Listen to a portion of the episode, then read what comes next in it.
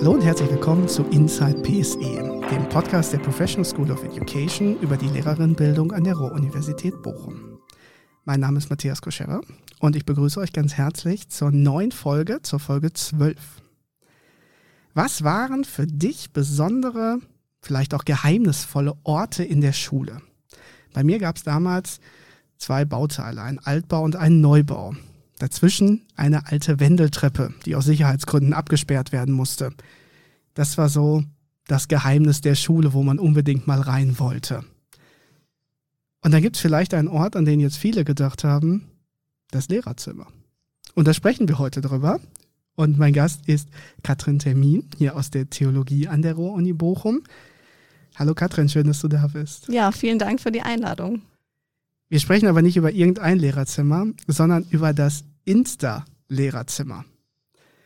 Ich habe mal nachgeguckt. 275.000 Beiträge unter dem Hashtag Insta-Lehrerzimmer. Was verbirgt sich dahinter? Ja, also wie du schon gesagt hast, es ist sozusagen kein ähm, ja, räumliches Lehrerzimmer wie im Schulgebäude, sondern ähm, eine Art digitales Lehrerzimmer auf Instagram. Und ähm, es ist eine Art Vernetzungsraum, wo ähm, ja, Lehrkräfte ihre Ideen aus dem Alltag, vielleicht auch Sorgen, Ängste, Probleme, aber auch ähm, ja, Unterrichtsmaterialien miteinander teilen und ins Gespräch kommen wir haben, sag ich mal, ein sehr diverses Publikum bei diesem Podcast. Äh, ich weiß, dass einige Studierende uns hören. Es sind Leute aus der Wissenschaft, auch aus der Schule. Die meisten werden Instagram gut kennen, weil sie es selber benutzen. Aber für die ein paar, die sagen, Instagram, ja, habe ich gehört, wollen wir mal ganz kurz lernen, was ist Instagram für eine Plattform? Genau. Also Instagram ist ähm, ein Social-Media-Kanal, ähnlich wie Facebook und wie vielleicht war es bei vielen genauso wie bei mir, dass viele Freunde irgendwann von Facebook nach Instagram gewechselt sind. Und mit Instagram verbindet man oft ja schöne Bilder, sonst vielleicht nicht so viel Food, Lifestyle, was so dazugehört. Genau, aber tatsächlich gibt es in oder auf Instagram verschiedene Nischen oder verschiedene Themen, die ähm, behandelt werden und ähm, genauso ein Thema ist das Insta-Lehrerzimmer. Und ich habe mich damals entschieden, ähm, ja nicht nur einen privaten Account zu eröffnen, der sozusagen wie bei Facebook nicht öffentlich ist, sondern ähm, ein Account erstellen, äh, ein Account zu erstellen, wo ich ähm, praktisch meine Ideen für den Religionsunterricht teile, also mich als Religionslehrkraft vor, äh, vorzustellen. Jetzt gibt es ja eine ganze Reihe an sozialen Netzwerken. Also Facebook hattest du erwähnt, ähm, Twitter, TikTok, Snapchat und jetzt könnten wir noch drei mhm. Stunden weitermachen. Warum Instagram? Ja, ich glaube, jede Plattform hat sein Für und Wider. Und ich glaube, es wird einige Lehrkräfte geben, die sagen, oh, ich fühle mich auf Twitter viel wohler als jetzt auf Instagram. Ich glaube, es also man muss beides ausprobieren, um zu wissen, was ist so ähm, für mich die ähm, Plattform, auf der ich äh, mich wohlfühle. Also vor allem bei Instagram ist es so, dass man da ähm, vermehrt vielleicht Lehrkräfte aus dem Grundschulbereich findet, weil man da vor allem über Bild und Text ähm, geht. Und bei Twitter ähm, werden halt, ähm, wie gesagt, diese Tweets ähm, versendet, die überwiegend aus ähm, einem kurzen Text ähm, bestehen. Aber genauso wie bei Twitter kann man auch ähm, auf Instagram ins Gespräch kommen, miteinander diskutieren über die Kommentarfunktion. Das heißt, es gibt ja bei Twitter quasi das Twitter-Lehrerzimmer genau, als Pendant ja. dazu. Ich weiß gar nicht, was es zuerst gab, ehrlich gesagt. Ähm, Gute Frage. Spielt vielleicht auch nicht die Rolle. Ähm, du sagtest ja gerade schon, du hast zwei Accounts. Mhm. Du bist einmal als Lehrerin und auch als Wissenschaftlerin vertreten und hast einen privaten Account. Das heißt, diese Trennung braucht es für dich an der Stelle, wenn du dich auf Instagram bewegst. Willst du eher die privaten Sachen sehen oder das, was äh, beruflich, professionell passieren soll? Ja, das auf jeden Fall. Also ich also ich finde es sehr gut, dass es diese Trennung gibt, also dass man sich ähm, nicht dafür entscheiden muss, nur einen Account zu besitzen, dass man sozusagen sagt, ich habe da, wie gesagt, das äh, berufliche und ähm, das private, sondern wie gesagt, ich kann ähm, zwei Accounts erstellen und kann zwischen diesen Accounts wechseln und kann dann immer nach Lust und Laune sagen, okay, heute schaue ich mir eben Beiträge aus dem Insta-Lehrerzimmer aktiv an. Aber wenn ich es nicht mehr möchte, dann wechsle ich dann wieder. Ich habe im Vorfeld auch noch mal reingeguckt, weil ich bin auch auf Instagram, ich bin genau diesen Weg gegangen mit Facebook und dann irgendwann weg davon, auch dann komplett weg davon zu Instagram gewechselt. Da werden jetzt viele sagen, ja gut, ist, ist ja auch Facebook, also zumindest was ja. die Firma dahinter angeht. Aber das Netzwerk funktioniert natürlich anders. Und äh, ich habe mal geschaut, bei meinem privaten Insta gibt es auch Leute, sag ich mal, aus der Ruhr-Uni-Bildungsbubble, die mir da folgen. Und ähm, ich habe keinen zweiten Account mit meinem Namen, sondern ich habe Zugriff auf den PSE-Account, wo man dann mal schaut, auch wenn in der Regel Kollegen den betreiben und ich da gar nicht so unterwegs bin. Mein privater Account besteht fast ausschließlich aus Bildern, die Essen, Weine oder irgendwas mit Fußball zu tun haben. Also ich weiß nicht, wer mir aus der Bildungsbubble folgt. Man kann, also ich habe gute Weinempfehlungen, das kann man machen, aber das ist nicht das, was sich da lohnt an der Stelle. Wenn ich jetzt ins Insta-Lehrerzimmer reingehe, was erwartet mich da? Also ich, ich suche jetzt nach diesem Hashtag und klar, das verändert sich die ganze Zeit. Die Reihenfolge ist ja auch nicht chronologisch. Also wir wissen nicht, was der Algorithmus uns anzeigt. Aber wenn du jetzt sagst, du gehst, setzt dich heute Abend auf die Couch, Insta-Lehrerzimmer, was für Beiträge, was für Bilder, Eindrücke erwartest du? Ja, da wir ja in NRW leben, natürlich Beiträge vom Schulstart. Also äh, viele haben vielleicht jetzt auch eine erste Klasse oder in der weiterführenden Schule eine fünfte Klasse und zeigen, wie sie ähm, ja quasi in den ersten Schultag äh, gestartet sind, ähm, teilen da Ideen zum Kennenlernen und ähm, oder auch Ideen aus ihren Fächern. Also ich denke, unter den Hashtag ähm, Insta-Lehrerzimmer wirst du ja sehr breite, vielfältige Ideen finden. Und ich denke, wenn du dann gezielt nach etwas suchst, ähm, für, also fächerspezifisch für den Geschichtsunterricht, dann wäre es da auch nochmal hilfreich, vielleicht diesen Hashtag zu nutzen. Also kann ich dann Hashtags verbinden miteinander oder gibt es dann das äh, Insta-Geschichtslehrerzimmer? Nee, das tatsächlich, also das gibt es noch nicht. Das gibt es ähm, für den Religionsunterricht. Also es haben sogar ähm, ein paar ähm, Accounts initiiert. Da gibt es das Rallye-Lehrerzimmer. Aber tatsächlich ist es bei Instagram leider nicht möglich, nach mehreren Hashtags zu suchen. Also das ist wirklich so ein Manko, den ich auch so vermisse, weil natürlich würde man, wenn man nach dem Geschichtsunterricht ähm, sucht, auch gerne vor allem Beiträge äh, finden, die innerhalb dieses Insta-Lehrerzimmers ähm, gepostet wurden und auch von Lehrkräften kommen. Wenn ich privat auf Insta bin und die Leute kenne, die posten, dann stelle ich immer wieder fest, dass die Bilder natürlich was mit der Realität dieser Person zu tun haben, aber jetzt auch nicht unbedingt mit der Realität, die tatsächlich vor Ort stattfindet. Wir kennen alle die Filtermöglichkeiten, die das System hat.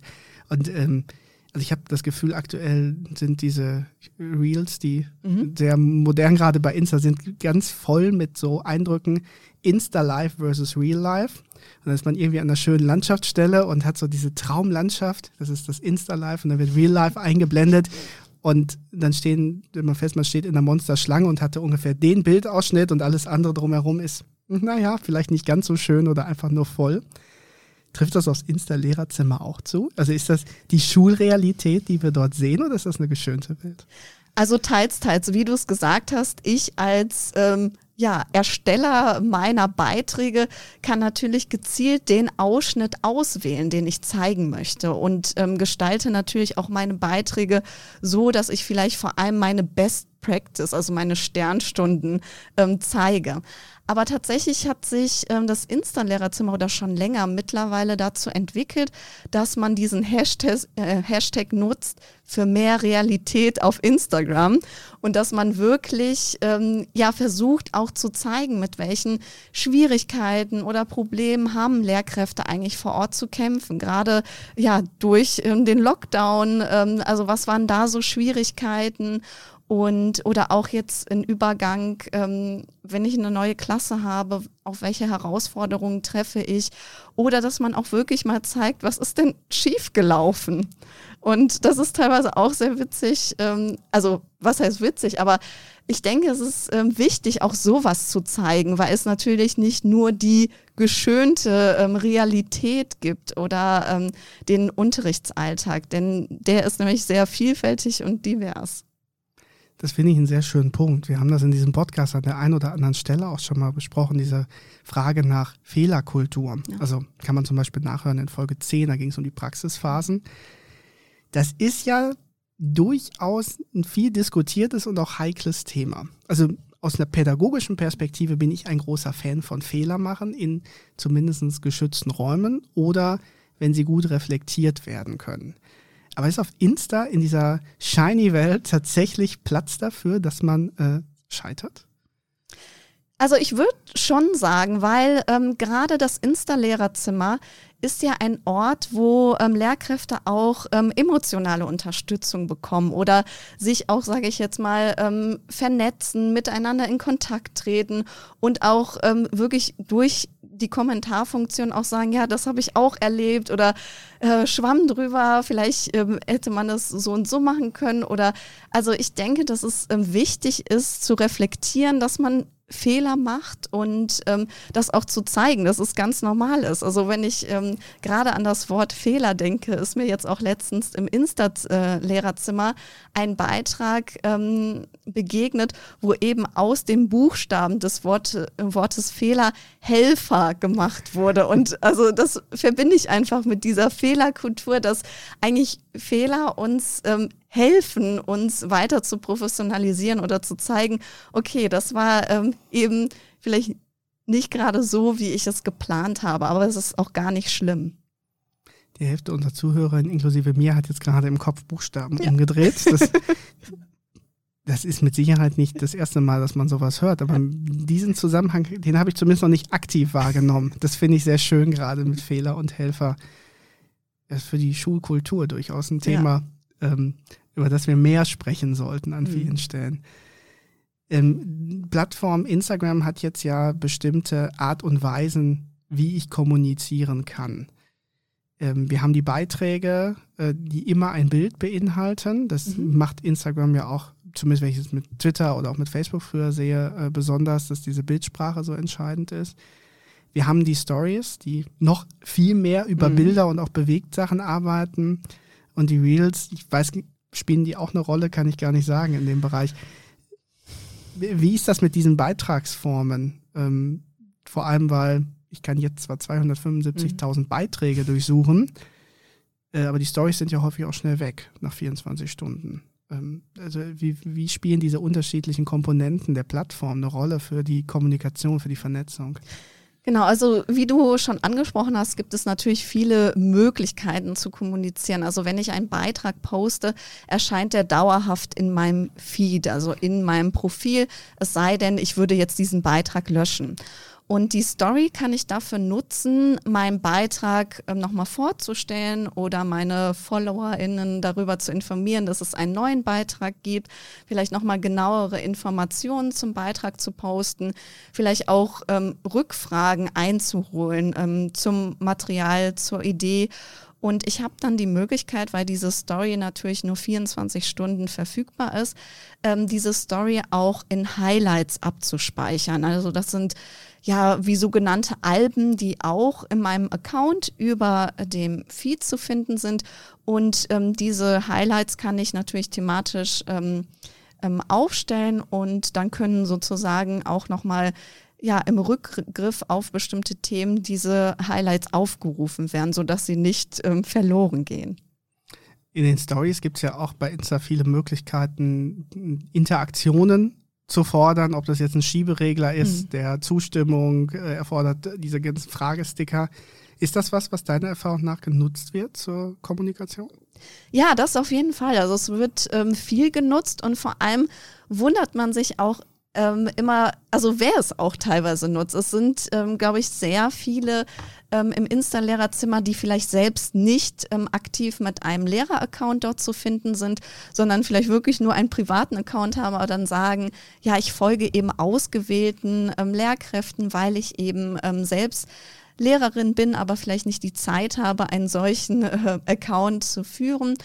Und äh, ich denke, das ist eine sehr wichtige Art der Interaktion oder ähm, ja, einfach ähm, zu zeigen, wir können miteinander in Kontakt treten oder ähm, ich kann ähm, bestimmte Dinge auch nochmal erklären.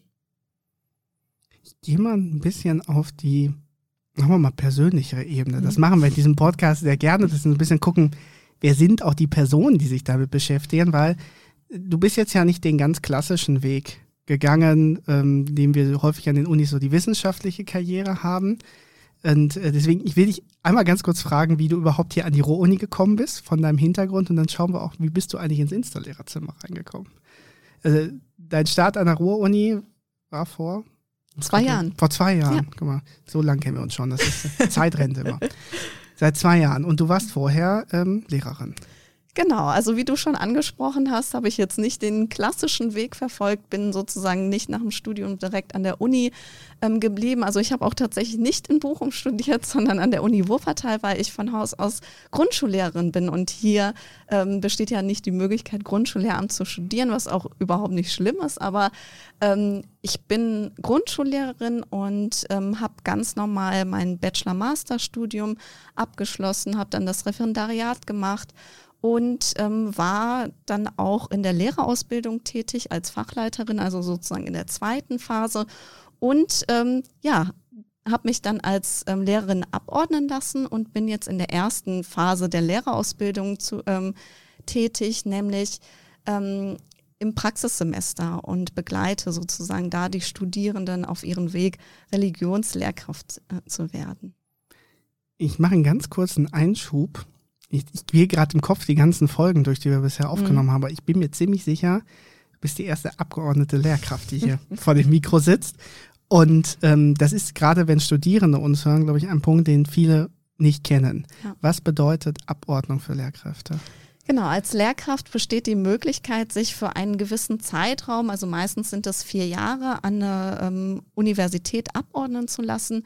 Und in dieser Zeit ähm, hat man die, oder hat man eine ähm, gewisse Anzahl an Lehrverpflichtungen und auch die Möglichkeit zu ähm, promovieren, also sich selbst nochmal zu professionalisieren, nochmal raus aus der Praxis zu gehen, nochmal zu schauen, welche Prozesse finden eigentlich ähm, in der Praxis statt und ähm, sich auch nochmal die ähm, Zeit zu nehmen, ähm, vielleicht die ähm, Aspekte aus einem anderen Blickwinkel zu betrachten. Und neben dir gibt es eine ganze Reihe weiterer Personen. Mhm. An der RUP, in den Fachdidaktiken, Bildungswissenschaften, bei uns in der PSE-Geschäftsstelle selber auch, die abgeordnet sind. Und das heißt ja auch, nach dieser Zeit gehst du dann in die Schule wieder zurück.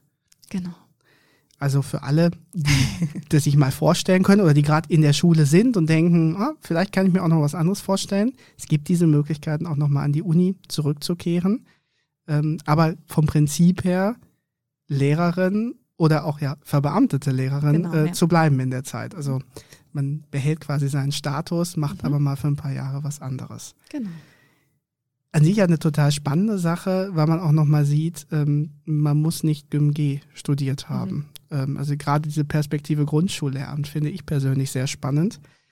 Und du sagtest das ja auch, dass auf Instagram mehr im Bereich Grundschule unterwegs ist, weil das Visuelle eine Rolle spielt. War das für dich dann auch der Einstieg, über äh, das Grundschullehramt auf Insta zu kommen oder wie bist du in das Insta-Lehrerzimmer reingerutscht?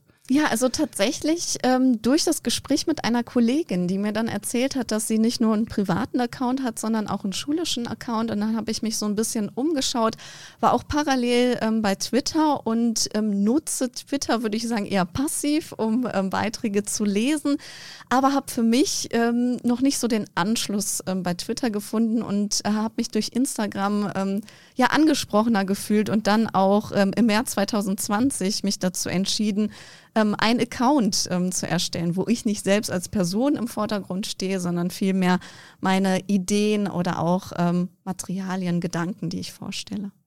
An der Stelle sollten wir mal einmal erwähnen, wie dein Account heißt. ja, vielleicht. Ähm, also mein Account heißt Rallye Momente und ich teile dort ähm, tatsächlich ähm, Materialtipps oder Unterrichtsideen für den Religionsunterricht, aber versuche tatsächlich äh, mehr und mehr nicht nur die Grund Grundschulperspektive zu betrachten oder zu beachten vielmehr, sondern auch ähm, Stück weit zu überlegen, ähm, welche Ideen oder auch ähm, Anknüpfungsmöglichkeiten finden wir in der weiterführenden Schule. Und daran sehen wir, du tauchst auf Insta ähm, unter Pseudonym auf quasi. Genau, ja wenn man jetzt sagt, okay, ich benutze Insta vielleicht eh als Hörer in dieses Podcast und da will ich mal reinschauen und vielleicht mich auch mal beteiligen und man möchte die Identität lieber hinter einem Pseudonym verstecken, um erstmal in Ruhe in das System reinzukommen. Wie würdest du starten, wenn man jetzt im Insta-Lehrerzimmer neu reinkommen möchte? Also ich würde mir zunächst einmal erst überlegen, also natürlich ist das auch für Studierende äh, möglich, bei ähm, Instagram ähm, aufzutreten, ähm, etwas zu posten. Ähm, aber der erste Schritt wäre tatsächlich, ähm, sich Gedanken zu machen, was möchte ich eigentlich auf meinem Account zeigen? Also möchte ich meinen Werdegang ähm, zeigen, Lehrkraft zu werden, vielleicht ein, ein paar Einblicke aus, äh, aus dem Studium, vielleicht Ideen, die ich während der Zeit entwickle oder möchte ich ähm, jetzt als Lehrkraft von meinem Alltag erzählen, als ähm, Klassenlehrerin oder mich vielleicht sogar spezialisieren auf eins äh, meiner Fächer, die ich ähm, dann studiert habe. Also ich denke, das ist erstmal wichtig und sich natürlich erstmal von den anderen inspirieren zu lassen und da auch äh, nicht zu viel von sich zu, äh, selbst zu erwarten, sondern zu überlegen, wie könnte ich ähm, starten? Was ist mein ähm, Stil? Und ich glaube, wie in vielen Kontexten ist einfach Learning by Doing die Devise. Einfach ausprobieren, machen und äh, dann wird man immer, ja, nicht professioneller, aber man lernt immer mehr dazu. Gibt es für dich eine Erfahrung, wo du sagst, da habe ich was mitgenommen von Insta, da, da zähle ich nach zwei Jahren definitiv noch von, dass ich da eine Inspiration bekomme? Also gibt es so eine schönste Erfahrung quasi im Insta-Lehrerzimmer für dich? Ja, die schönste Erfahrung tatsächlich, würde ich sagen, ist, ähm, dass ungefähr gleichzeitig mit mir ein Account gestartet hat, der nennt sich 45 Minuten. Und ähm, dieser Account hat ähm, für mich im Hinblick auf Vernetzung ähm, großartige Arbeit geleistet. Die haben ein Projekt ins Leben gerufen, das nennt sich Sternstunden. Und die gehen davon aus ähm, oder sagen, jede Lehrkraft hat vielleicht die eine Stunde, die einem besonders in Erinnerung ähm, geblieben ist und die man ähm, auch mit anderen teilen möchte. Und ähm, auf der Homepage von 45 Minuten kann man eben seine Sternstunde einreichen und bekommt dann Zugang auf andere Sternstunden. Und anders als bei ähm, ja, Plattformen, wo ich vielleicht Unterrichtsmaterialien erwerben muss, ist das komplett kostenfrei. Und ähm, das Motto Sharing is Caring, ähm, ja, findet in diesem Projekt ähm, Gestalt. Und das finde ich einfach sehr faszinierend und eindrücklich. Ich glaube, mittlerweile wurden schon mehr als 1000 Sternstunden eingereicht. Und das zeigt einfach nochmal, denke ich, die Reichweite von solchen Plattformen. Absolut. Ähm, mich erinnert das ein bisschen. Ich bin auf Twitter deutlich mehr aktiv, ähm, weil da die sag ich mal, wissenschaftliche Community etwas stärker ja. ist als bei Insta. Und bei Twitter äh, hat sich in den vergangenen Monaten ein Hashtag etabliert von Lehrerinnen und Lehrern, der nennt sich ähm, MWOWDW, also ganz kompliziert mein Wow der Woche, wo ähm, Lehrer freitags berichten, gab es in dieser Woche irgendwas, was die total beeindruckt hat. Häufig auch ähm, von Schülerinnen und Schülern, dass irgendeine Antwort, die sie einfach wahnsinnig beeindruckend fanden oder eine Leistungssteigerung oder eine Frage, die gestellt wurde. Und ich finde, das macht was mit einem, ja. wenn man gerade, äh, da können wir gleich nochmal drüber sprechen, in dieser Corona-Pandemie, wo die sozialen Medien, glaube ich, auch häufig nicht einfach waren. Und da meine ich jetzt nicht die ganzen Querdenker-Trottel und so, sondern auch, dass viele Lehrerinnen und Lehrer einfach kräftemäßig am Ende waren. Mit all den Dingen zwischen man sofort auf Distanzunterricht umstellen, wieder zurück, was ist mit Luftfiltern, haben wir Geräte in den Schulen und so weiter und so fort. Diese Positivdinge mal ähm, herauszustellen und nach vorne. Äh, hast du die Pandemie, du hast gesagt März 2020, ja. ähm, den Account angelegt, also mitten rein in die ganze Geschichte. Hat das eine Rolle gespielt, äh, Corona und Co. im Installererzimmer?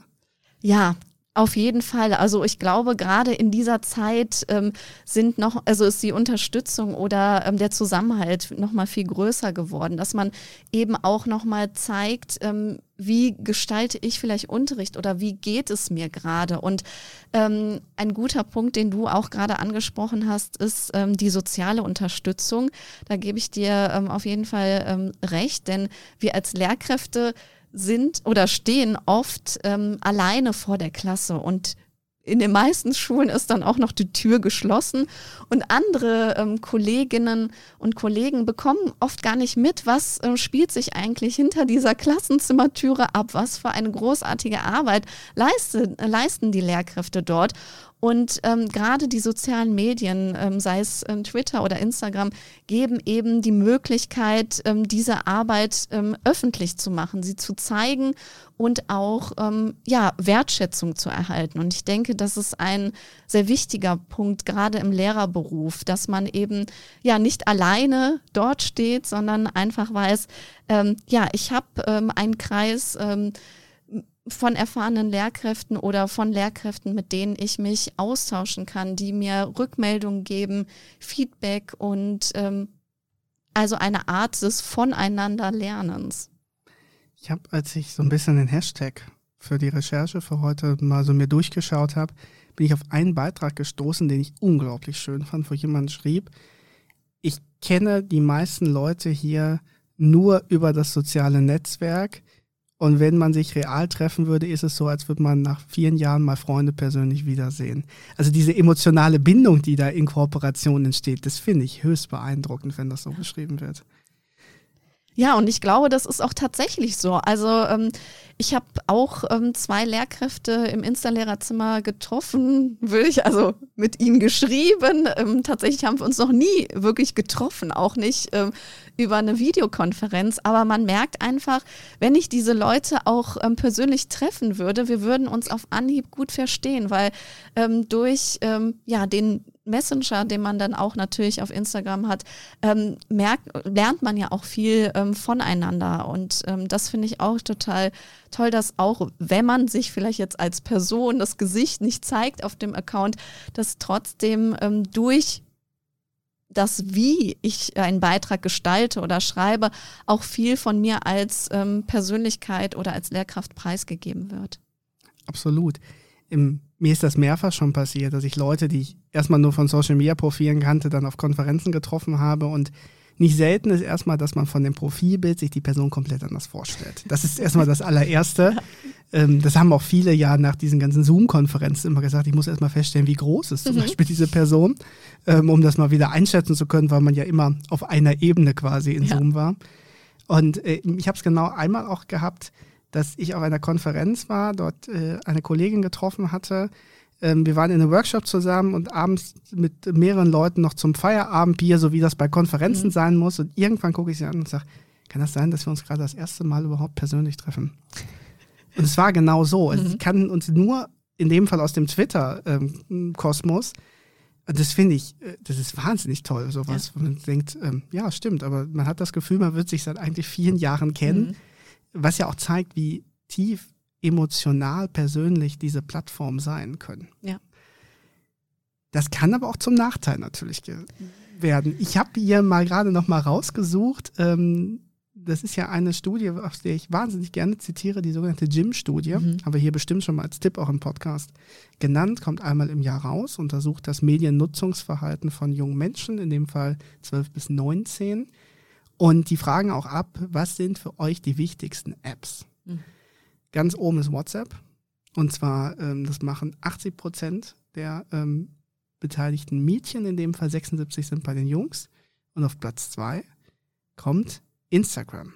Zumindest bei den Mädchen mit 42, Jungs 31. Bei den Jungs ist YouTube mit 33 noch etwas weiter vorne. Man konnte bis zu drei Antworten mhm. nennen. Deswegen passt das nicht zu 100 Prozent. Nicht, dass sich da jemand äh, wundert. Aber das heißt, bei den Jugendlichen ist Instagram eine wichtige Plattform. Ich hätte ja schon mich gefragt, wie weit kommt TikTok ran? Mhm, ich glaube, genau, da werden wir auch sehen, dass sich das umdreht in einiger Zeit. Ähm, das heißt ja aber auch, wenn ich als Lehrerin unterwegs bin auf Instagram, meine SchülerInnen sind es auch. Wie geht man denn damit um? Spielt das eine Rolle, dass äh, man sich quasi in einem Kosmos bewegt online?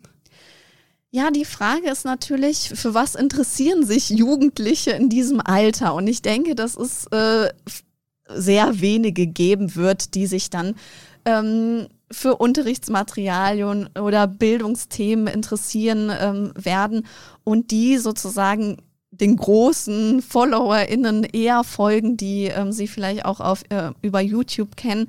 Und klar kann es vereinzelt vorkommen, ähm, dass eben SchülerInnen der Lehrkraft folgen. Ich kann leider nicht so viel daraus berichten, weil ich äh, im Moment nicht im schulischen Kontext unterwegs bin. Was ich aber ähm, sehr wichtig finde, gerade aus der ähm, Gym-Studie, resultiert ja daraus, dass wir eben auch ähm, Social-Media-Plattformen ähm, im Bildungskontext thematisieren müssen, dass wir eben zeigen müssen, es gibt ähm, so etwas wie die Filterfunktion, die Beiträge zeigen eben nicht die vollständige Realität. Ähm, der Personen. Und ähm, das ist, denke ich, auch nochmal wichtig, dass man ähm, ja einzelne Beiträge von Influencern aufgreifen kann im Unterricht, um darüber ins Gespräch zu kommen. Denn ähm, ja, das sind eben Themen wie ähm, Schönheitswahn, die SchülerInnen vor allem beschäftigen in diesem Alter. Da, ich war da jetzt nicht ganz drauf vorbereitet. Ehrlich gesagt, ich finde das ein wahnsinnig wichtiges Thema. Jetzt muss man aufpassen, dass ich keinen Quatsch erzähle.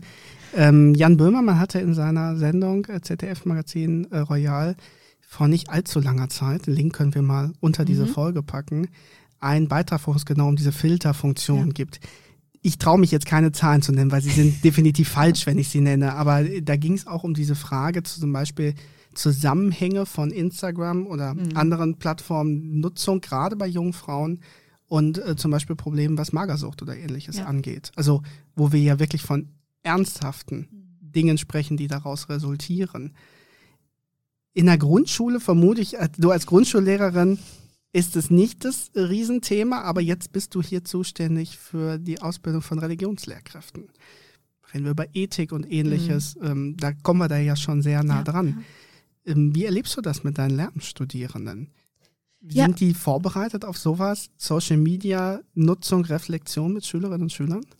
Ja, mir ist es immer auch ganz wichtig, das als Thema anzusprechen in meinen Seminaren. Ähm, gerade wenn wir jetzt auch den Medienkompetenzrahmen im Hinterkopf behalten, dann ist eben auch eine reflektierte, ein reflektierter Umgang mit dem, was uns in der digitalen ähm, Welt ähm, begegnet, eben ganz wichtig. Und dazu gehören die ähm, sozialen Medien. Und ähm, ich denke auch, dass man da immer aufpassen muss, inwieweit ähm, stülpen wir den Schülerinnen und Schülern etwas über. Ich denke, dass es ähm, da ganz wichtig ist, sensibel zuzuhören, welche Themen ähm, sind gerade ähm, aktuell und auf welchen Plattformen bewegen die sich. Weil gerade Instagram ist, glaube ich, etwas, was ähm, immer mehr in den Hintergrund rückt und wie du es eben angesprochen hast, ist, glaube ich, et et so etwas wie TikTok ähm, aktueller denn je. Da kommen wir dann ja auch noch in ganz andere genau, Themenfelder ja. rein. Ähm, TikTok lohnt sich mit Sicherheit auch mhm. nochmal drüber nachzudenken. Ich sage ja an der Stelle mal so viel. Die Plattform ist vor ein paar Jahren ja sehr stark eigentlich in die Kritik gerutscht, weil explizit Beiträge von Menschen, die in großen Anführungsstrichen nicht normal aussehen, quasi rausgefiltert mhm. worden. Gar nicht für diese Leute sichtbar, dass sie gefiltert werden, ähm, aber dass Menschen, die ähm, im Rollstuhl sitzen zum Beispiel, Transmenschen, Menschen mit Down-Syndrom, also da, wo die KI irgendwie was auslesen kann, von den Äußerlichkeiten rausgefiltert werden. Und das sind natürlich Dinge, die sollte man mindestens mal wissen, ja. wenn das passiert. Ähm, wie da der aktuelle technische Stand ist, weiß ich nicht. War, ähm, das war vor Corona noch, wo das so die große mhm. Enthüllung in Anführungsstrichen war. Jetzt sind wir so ein bisschen abgerutscht von dem, wo ich eigentlich hin wollte, aber ein total wichtiges Thema. Deswegen gut, was wir das gemacht haben. Ähm, wir werden so ein bisschen was unter der Folge verlinken. Wir machen das nicht bei allen Folgen, aber hier lohnt sich das gerade unglaublich. Also wir suchen mal diesen Böhmermann-Link nochmal raus, ja. weil ähm, man mag den Menschen lustig oder nicht lustig finden, aber die Recherchen sind oft sehr gut. Ja. Äh, da lohnt es sich dann reinzuschauen. Und ich würde nochmal ähm, ein Buch von äh, Philippe Wampfler mit ranpacken zum Thema Generation Social Media. Ja. Äh, das er selber ist auch genau nicht abgeordnet, sondern er macht es quasi parallel an der Uni und gleichzeitig auch an der Schule in beiden Welten unterwegs und ähm, hat sich, das Buch ist schon ein paar Tage alt, aber vom Prinzip her immer noch was Gutes, wo man drauf aufbauen kann, so ein bisschen ist angeguckt, wie agiert diese junge Generation, wie kommuniziert sie, wie verändert das Beziehung und wie verändert das natürlich auch Lernen an diesen äh, ja, verschiedenen Schnittpunkten. Hast du irgendwo also auch wenn du jetzt gerade aktuell nicht in der Schule bist, das mal erlebt, dass äh, Kolleginnen und Kollegen da auch ein bisschen seltsam drauf gucken, weil man sagt, man ist ja hier vernetzt sich in Social Media mit anderen Lehrkräften, dass das im realen Lehrerzimmer vielleicht manchmal gar nicht so auf so viel Zustimmung trifft? Ja, dadurch, dass ich ja im März 2020 erst mit meinem Account gestartet habe und wir da ja im Lockdown waren, war ich ja nicht so wirklich im realen Lehrerzimmer unterwegs, um ähm, davon zu erzählen, welche Erfahrungen ich selbst im Lehrerzimmer mache. Ähm, deshalb weiß ich gar nicht, wie andere ähm, Kolleginnen darauf reagieren würden, ähm, dass ich da etwas erzählte. Ich denke, man muss da sehr ähm, sensibel oder einfach ähm, ja nicht sensibel sein, aber sich genau überlegen, was poste ich? Und ähm, ich weiß nicht, ich habe ähm, vorhin auch noch mal von Bob Blumer ähm, einen Artikel gelesen, da ähm, sagte er. Das ist sehr lustig. Ich habe hier mein Vorbereitungstablet und da ist gerade der Insta-Kanal von ihm online, weil ich da gleich noch mal drauf genau. eingehen wollte. Schön, dass und, wir jetzt drüber denken. Und er schrieb, also Lehrerin auf Instagram, er hat das auch noch mal in einem Blogbeitrag sehr ausführlich dargelegt und er schrieb dann, ähm, dass ihm irgendwo, ich glaube auf Twitter ein ähm, Tweet begegnet ist, poste nur das, was du deiner Großmutter auch zeigen würdest. Also vielleicht ist äh, das so ein bisschen Leitfaden äh, im Hinblick auf ähm, das, was ich dann im Insta-Lehrerzimmer poste. Also ich denke gerade, ähm, wenn man als Lehrkraft auf Instagram unterwegs ist, ist ja der Account meistens ähm, öffentlich. Das heißt, jeder kann mir folgen und ich muss mir bewusst sein, vor allem in der weiterführenden Schule, meine SchülerInnen können mir folgen, die Eltern können mir folgen und da, äh, also das ist einfach ganz wichtig, dass ich das weiß und vor allem auch ähm, gerade personenbezogene Daten oder Werke der SchülerInnen einfach nicht so veröffentlichen darf. Und ähm, also das ist vielen Lehrkräften, die im Insta-Lehrerzimmer unterwegs ist, auch ähm, klar und bewusst. Und ähm, ja, ich denke, das wäre einfach ähm, noch wichtig. Den ähm, Link können wir auch ja auch gerne zum Beitrag verlinken, wer sich genauer mit datenschutzrechtlichen Hinweisen auseinandersetzen möchte. Ein total wichtiges Thema ja, ja auch. Und ja. ähm, das haben wir immer wieder. Also als mhm. das mit Corona losging und alle in das Netz rein mussten, die vorher vielleicht nicht wollten ja. oder sich nicht getraut haben, äh, da sind ja grausamste Sachen passiert. Und damit meine ich jetzt nicht die Qualität, sondern wirklich aus Datensicherheiten, ja. Äh, wie man teilweise mit Schülerdaten umgegangen ist, aus mhm. Unwissenheit oder äh, weil man nicht aufgepasst hat in dem Moment. Das heißt, auch wenn du postest, da sind, also auch wenn du jetzt gerade nicht in der Schule mhm. bist, aber du siehst auch die anderen Sachen, ich zeige keine Fotos von SchülerInnen. Ja. Glaube ich mal eine ganz no wichtige go, Sache, ja. die äh, damit bei ist. Und ich zeige natürlich auch nichts, was Rückschlüsse ja. ziehen lässt auf ähm, meine Schüler. Gibt es weitere Tipps oder Richtlinien, wo sagt, daran sollte man sich ähm, halten, gerade wenn man an die Datensicherheit und Anonymität seiner Klassen denkt? Also gerade wenn es dann ähm, darum geht, dass ich vielleicht doch Schülerwerke zeigen möchte, wäre es da wirklich sehr wichtig. Also gerade in der weiterführenden Schule ist es ja auch möglich, dass die SchülerInnen selbst ähm, mir das Einverständnis geben, dass ich das eben posten darf. Also wenn es gerade ähm, darum geht, vielleicht ähm, jetzt im Religionsunterricht, die SchülerInnen haben Bodenbilder gelegt. Das sind ja auch Werke, die jetzt keine Rückschlüsse auf ähm, die mhm. SchülerInnen ähm, ziehen lassen, aber die einfach zeigen, was macht das denn mit den SchülerInnen oder welche ähm, ja, Ergebnisse, Lernprodukte stehen am Ende eines, ähm, eines solchen Arbeitsauftrages und wie kann ich als Lehrkraft daran anknüpfen? Also ich denke, es ist wichtig, ganz offen ähm, das vielleicht auch mit seiner Klasse zu thematisieren, wenn man eben ähm, so etwas wie Werke, äh, Lernprodukte zeigen möchte. Ich möchte nur auf zwei Sachen noch eingehen und dann ja. biegen wir auf die Zielgerade ein. Ähm, das eine Thema ist, bevor ich nämlich zu dem Kollegen Bob Blume komme, beziehungsweise Netzlehrer heißt er ja mhm. äh, online in all den äh, Geschichten, die er macht. Ich finde ein Phänomen von Social Media wahnsinnig spannend. Und das sind Memes. Mhm. In all ihrer Vielfalt. Ich finde die auf einer Metaebene spannend. Also ähm, gibt ja einige unserer Studierenden oder ich bin ja auch mit Vorträgen deutschlandweit unterwegs, wo ich immer von der Kultur der Digitalität mhm. nach Felix Stalder berichte. Das weiß ich ja, ist auch ein Thema, mit dem du dich äh, schon intensiv mhm. auseinandergesetzt hast. Und ähm, wir wollen jetzt hier nicht Stalder durchexistieren. Das ähm, führt zu weit, weil dann brauchen wir jetzt eine halbe Stunde und alle schlafen ein.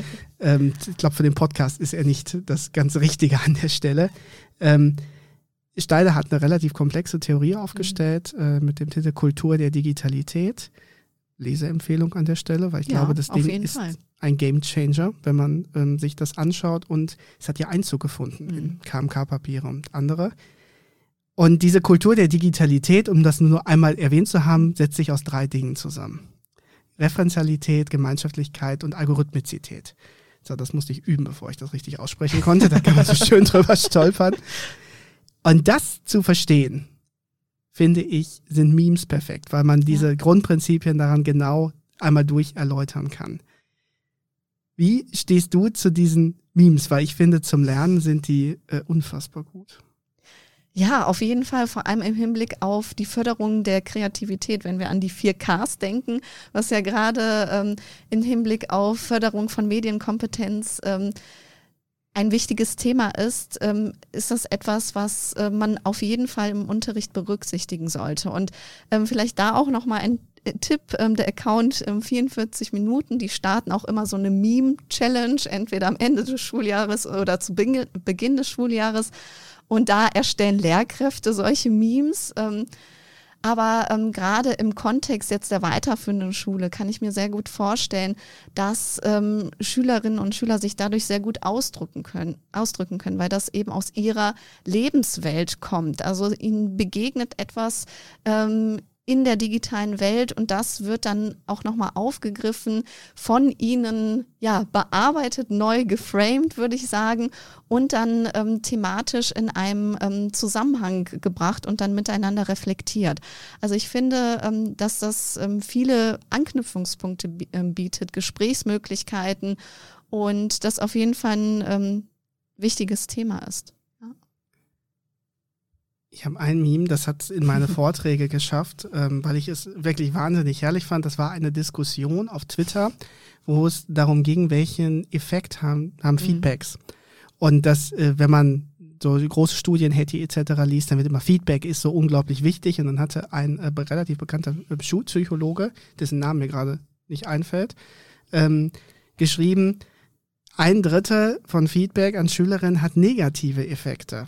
Und da ist ein ähm, Meme, was ich Katrin hier gerade gezeigt habe, rausgeworden äh, aus der Flucht der Karibik-Serie, äh, wo es, ich glaube, im ersten Film diese schöne Szene mhm. gibt, ähm, wo äh, zu Jack Sparrow gesagt wird, sie sind der schlechteste Parat, von dem ich je gehört habe. Und er sagt, aber sie haben von mir gehört. und in diesem Stil ist dieses Meme gemacht worden, diese Filmszene mit ein Drittel des Feedbacks an Schülerinnen hat einen negativen Effekt. Und Jack Sparrow antwortet, aber es hat einen Effekt. Ja. Und diese Art des rüberzubringen. Ähm, ich kann darüber schmunzeln und es riecht natürlich trotzdem mhm. zum äh, Nachdenken ein und gleichzeitig brauche ich genau ein Bild. Ja.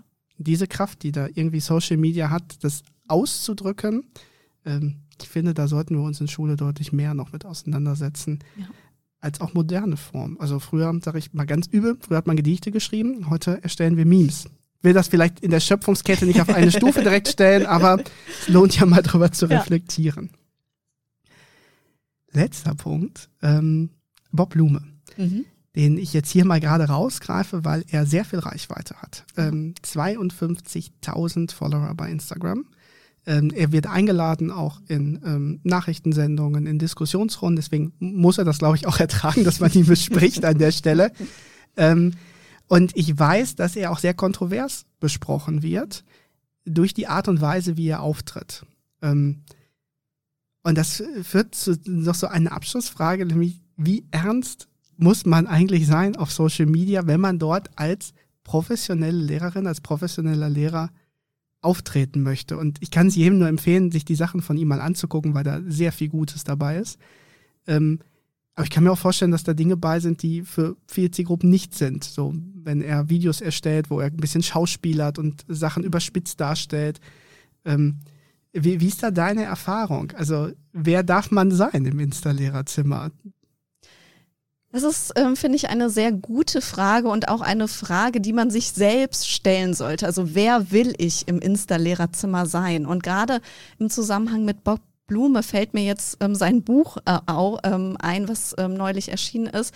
Zehn Dinge, die ich an der Schule hasse und wie ich sie ändern kann. Also ich denke, es ist wichtig, ähm, Dinge offen anzusprechen, aber ähm, ja nicht nur, sage ich jetzt mal, in diesem Frust oder in diesem Mecker-Modus äh, hängen zu bleiben, sondern auch konstruktiv damit umzugehen, zu überlegen, warum ist das so? Wie kann ich das vielleicht ändern? Oder was muss sich ändern, damit ähm, Schule sich vielleicht auch ändern kann? Und ähm, das ähm, rechne ich Bob Blume hoch an, dass er auch immer wirklich konstruktiv an ähm, Themen aus dem schulischen Kontext herangeht. Und äh, wie gesagt, diese Frage muss man sich als Lehrkraft, wenn man auf Social Media aktiv ist, ähm, wirklich stellen. Wer will ich sein? Das Buch kann man sich auch definitiv angucken. Ja. Auch das ist ja sehr kontrovers besprochen worden genau, und gar nicht. Ja. Ähm, also ich habe es nicht gelesen, deswegen mhm. inhaltlich werde ich mich, wenn ich was nicht gelesen habe, auch nicht zu äußern. Ähm, ich habe diese Diskussion allein aufgrund des Covers mitbekommen, weil er ist mit Ganzkörperfoto drauf. Es ist eine ähm, Schriftart gewählt worden, die diskutiert worden ist. Ich, ich weiß nicht, ob man sowas diskutieren muss. Ähm, mhm. die Diskussion hat mich auch ehrlich gesagt nicht interessiert, deswegen ja. habe ich sie nicht mhm. ewig verfolgt, aber wir können es auf einer Metaebene natürlich angucken. Also die Frage, wer will ich sein? Mhm. Und auch die Frage, wie will ich wahrgenommen werden? Ja. Das heißt, der Einstieg ins Insta-Lehrerzimmer ist relativ leicht, das Mitmachen auch. Ja. Und trotzdem stellen sich an die Lehrerprofessionalität, mhm. die wir sein wollen, äh, damit nochmal ganz neue Fragen. Ja. Als Abschluss. Welchen fünf Accounts sollte man bei Insta auf jeden Fall folgen, wenn man einsteigen will? Oh, schwierig, aber ich glaube, ein Account ist jetzt auch schon mehrmals genannt worden, der Account von 45 Minuten, der auf jeden Fall. Dann ähm, gerade dadurch, dass wir jetzt ähm, an der Uni sind, ähm, ein Account, der vielleicht auch sehr Studierende interessiert, ist der Account Lehrerin werden. Ähm, die hat sozusagen im Studium angefangen mit dem Instagram-Account und ist jetzt im Referendariat. Ich als Religionslehrkraft würde natürlich auch das Rally Lab empfehlen, ein Vernetzungsort, was sich aus ähm, ähm, Social Media entwickelt hat, das wäre sozusagen etwas, ähm, was ich empfehlen würde. Ich erwähne würde. an der Stelle mal den Kollegen äh, Jörg Lohrer namentlich, der das ja, Lab mit. Ja. Genau. Ähm, egal auf welcher Plattform man ist, lohnt es sich, glaube ich, ihm zu folgen. Ja, das auf jeden Fall. Der ist nämlich auch bei Twitter immer sehr aktiv. Ja, dann würde ich noch den Account von Muggellehrerin empfehlen, eine ähm, Lehrkraft aus der Schweiz. Das finde ich nämlich auch ähm, sehr schön, dass gerade auf Social-Media-Plattformen die Reichweite so groß ist und man natürlich nicht nur Lehrkräfte aus dem ähm, ja aus Deutschland hat oder aus dem eigenen Bundesland, sondern auch über ähm, ja die Grenzen hinaus Lehrkräften folgen kann. Die ist eben auch ähm, Lehrkraft in einer weiterführenden Schule und berichtet sehr offen von ihrem Lehrerinnenalltag und dann ein Account, wo es ähm, gerade um den Einsatz von ähm, digitalen Medien und Tools geht, ist nämlich ISA Digital Teaching. Das ist auch ein Account, den ich wirklich sehr empfehlen kann. Eine Berufsschullehrerin, die auch ähm, eine eigene Homepage hat und da auch die Ideen ähm, mit anderen kostenlos teilt. Und das finde ich immer wichtig, dass man, wie gesagt, dieses ähm, ja, Prinzip ähm, des Teilgebens oder des Teilens ähm, sehr stark auf Social Media spürt.